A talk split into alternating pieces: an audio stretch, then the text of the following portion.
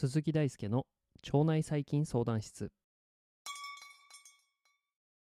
毎日夜19時半に更新中。腸内細菌相談室。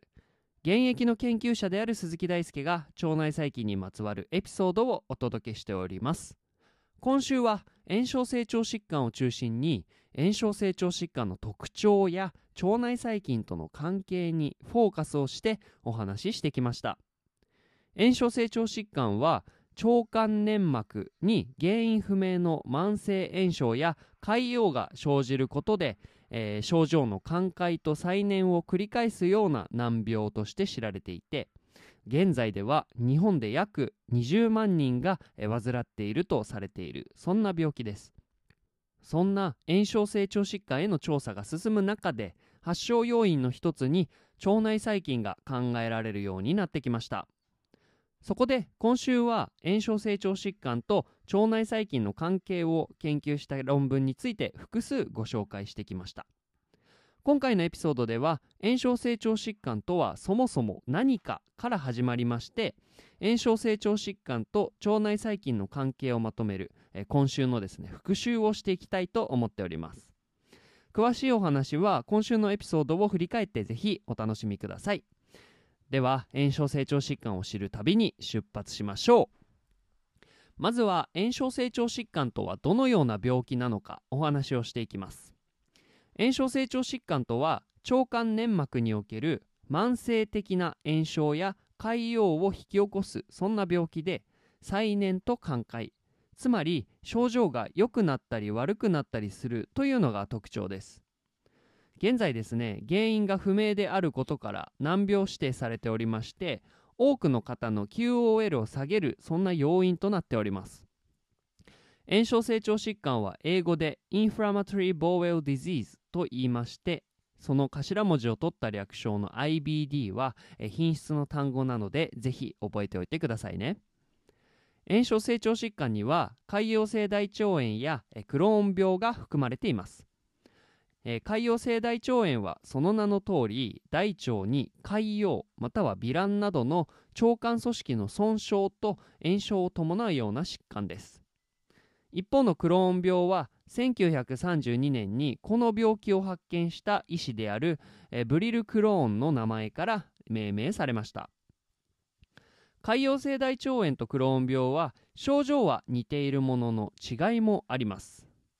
両方の疾患の類似点としては慢性的な消化器の炎症に始まって、えー、消化器の不調に伴う下痢や便秘食欲不振や疲労感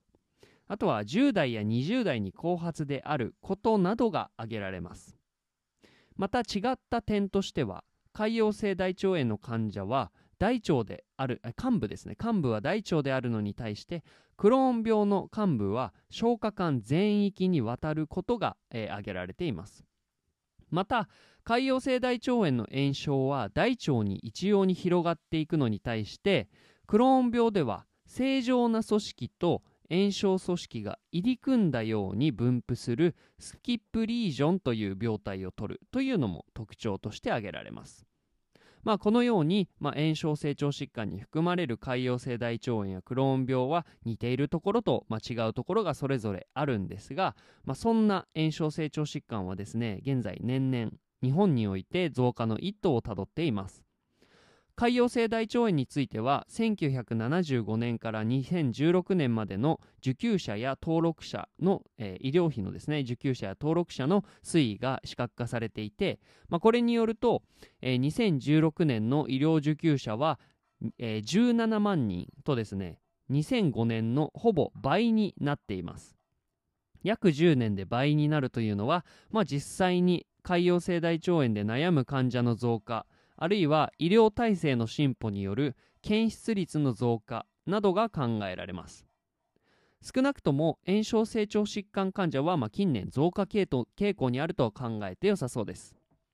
また、えー、難病情報センターの最新のデータ2021年度のデータによりますと潰瘍性大腸炎の受給者はえー13万8079人クローン病は4万8320人炎症成長疾患として合算すると18万6399人の方が特定医療費の受給をされています。日本国内で約20万人という人が悩むのも、えーもののですね原因が分かっていないのが、まあ、炎症成長疾患なんですね。また炎症成長疾患は大腸がんの発症リスクを高めることでも知られています。炎症成長疾患の患者では腸内の慢性的な炎症に伴って発症から約10年以後になると大腸がんの発症リスクが高まることが報告されています。炎症成長疾患を経由する大腸がんはコリティスキャンサーと特別に呼ばれていて大腸がんの約 6, 6割を占める散発性大腸がんとは異なる経路で進行することが2017年の理化学研究所と兵庫医科大学の共同研究で報告されています。では炎症成長疾患の発症について最新の知見ではどのようなことが考えられているのでしょうか？炎症成長疾患の発症要因は遺伝的要因そして環境要因が考えられています。遺伝的要因については炎症成長疾患を発病しやすい、えー遺伝子系が知られていますがこの遺伝子系を持っていても必ずしも発病するわけではないことから環境要因と遺伝的要因が相互に影響を及ぼし合って、まあ、発症に至ると考えられています。えーガストロエンテロロジーヘパトロジーの Environmental Risk Factors for Inflammatory Bowel Disease では潰瘍性大腸炎とクローン病のリスクファクターがまとめられています。本報告によると潰瘍性大腸炎については不飽和脂肪酸の一種であるアラキドン酸やリノレン酸非ステロイド性の抗炎症薬エヌセイズあとは精神的なストレスやうつ病ホルモン補充療法などが考えられている一方でクローン病についてはリスクファクターとして喫煙や中水の切除動物性タンパク質や、えー非ステロイド性の抗炎症薬の服用精神的なストレスやうつ病あとは経口避妊薬の服用などが列挙されています。これらの要因はいずれも腸内細菌と関係しています。そして実際に炎症性腸疾患患者においては腸内細菌との関係が崩れているようなんですね。腸内細菌は生後間もない時から腸内に定着がスタートして一生を通して私たちの健康に影響を与えるそんな存在です。腸内細菌のおかげで腸内環境の免疫機能や、えー腸管バリア機能が正常に保たれていて、えー難消化性の栄養素も吸収できます。しかし腸内細菌と私たちは、まあ、根本的には異なる生物なので、まあ、私たちとは区別される存在であり、まあ、炎症によって体に入ったら、えー体外に排出されるような存在です。そこで、えー炎症性腸疾患の、方の腸内では腸内細菌との関係が崩れることによって炎症応答が引き起こされる。それによって、まあ、この炎症性腸疾患の症状がひどくなったりとか、まあ、そういうことが指摘されているんですが、えーまあ、つまりですね腸内細菌が健康に悪影響を与えて、まあ、その一つとして、まあ、炎症性腸疾患が考えられるのではないかという仮説です。例えば、えークローン病患者の腸内細菌層はバランス不全に陥っていることが指摘されています北海道大学の綾部先生らが報告した2020年の Life Science Alliance に掲載されている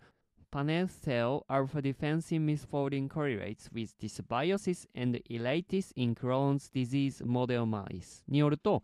クローン病の、患者腸内ではパネート細胞へのストレスがかかることによって、まあ、出てくる抗菌ペプチドがちょっと変質変性してしまって、えー腸内細菌層のバランス不全が起こり結果として腸内の炎症が引き起こされるという経路が考えられています。また潰瘍性大腸炎患者の腸内では LYPD8 と呼ばれるタンパク質の分泌量が少ないことから腸内細菌が腸内腸管バリアの中に侵入することが考えられています。